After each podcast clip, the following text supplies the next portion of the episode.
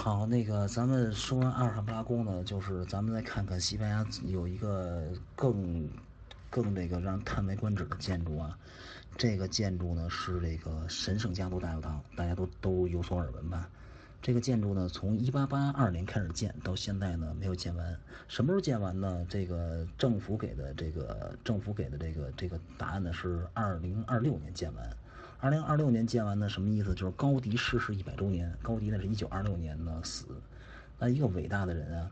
呃，高迪呢生长在巴塞罗那，他给巴塞罗那呢可以说呢把所有的精力啊，所有的这个这个他的他的这些这些艺术的这艺术的天分呢，全都全都献给这个城市，使这个城市呢赋予他的这个城市灵魂。那呢，这个高迪的建筑呢，就是整个巴塞罗那的旅游口号是高迪之旅。然后其中最著名的就是这个神圣家族。这个神圣家都大教堂呢，是一八八二年开始建，但是呢，高迪呢是一八八三年接的手，因为当时的这个建筑呢，这个这个设计师啊不是高迪，是一个叫维拉的这么一个人。那维拉呢设计一个哥哥特式建筑，结果呢由由于投入太高，那教会付不起钱了，那这会儿呢吵了起来。那呢有人推荐呢，当时的贵尔伯爵呢推荐高迪主持修建这个建筑。那高迪呢从一八八三年开始建这个建筑，到高迪一九二六年死，他没有建完。然后这个建筑是一个高迪理解，这个建筑叫什么呢？叫神圣家族大教堂。什么是神圣家族大教堂呢？就是这个神圣家族是是谁呢？是是耶稣基督的一家。那所以说呢，这是这是上帝的家。那高迪用他的这种理理解呢，就是理理解上帝的家应该是什么样子的。所以高迪按照自己的意思，把天马行空的这种想象呢带到真实世界里来。那这个呢，其实这个神圣家族大教堂呢，这个是。这个神圣家族大教堂呢，是一个是一个什么呢？是一个这个这个一本圣经故事，其实就是，那怎么理解呢？就是它有有这个有十八座塔，中间最高那个塔呢是就是一百七十米高，这个塔呢象征什么呀？耶稣基督本人。然后呢，还有一个塔呢，一百五十米高，象征什么呀？圣母玛利亚。然后呢，呃，这个还有四座塔呢，象征什么呀？就是这个这个写福这个圣马太、圣马可、圣圣约翰这几个人写福音福音书那个几个人。然后呢，还有十二座塔，象征什么呀？象征着这个耶稣的十二门徒。耶稣，耶稣，耶稣，这个耶稣的十二门徒，所以它一个象征主义这个这个建设啊，建这个建筑，然后有三个三个立面，三个立面呢写也是写耶稣基督的一生。那这个东边这个立面叫诞生立面，耶稣基督的他这个诞生，然后呢这会儿呢就是大。那这个很建筑上面有天使吹响了喇，吹响了喇叭，奔走相告，告诉人类这个众生的福音到了啊，人人们不用再受苦了。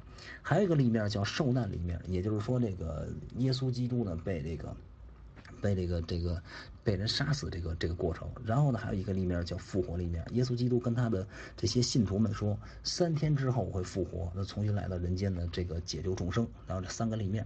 那这个这个这个建筑呢，像一个可以说呢，让人感觉一种什么呢？就是一种叹为观止、狂喜心碎这种感觉啊。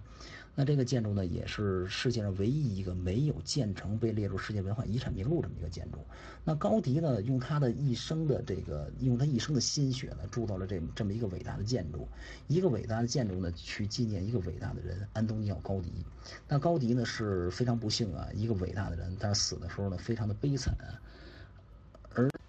而且高，而且高迪来说呢，他到他最后呢，可以说是穷困潦倒，几乎就没有，没有什么人，就是没有什么金钱对他，对于他来说，到晚年的时候呢，高迪呢可以说是挨家嗯，就是去乞讨，去募捐这个这个这个 这个修建的钱。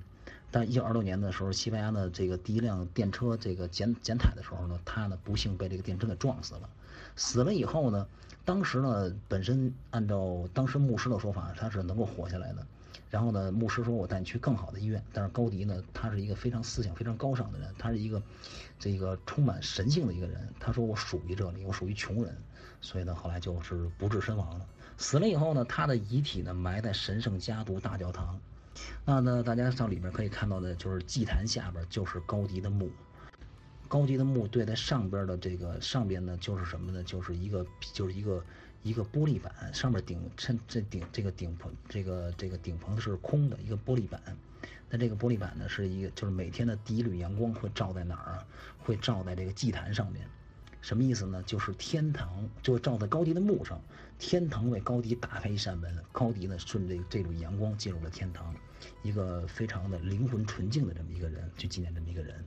那这个神圣家族大教堂呢，二零二六年它就建完了，所以说呢，在二零二二六年之前呢，大家如果有时间的话，一定要来看一下，因为它是世界上唯一没有建完被列入世界文化遗产名录这么一个建筑啊。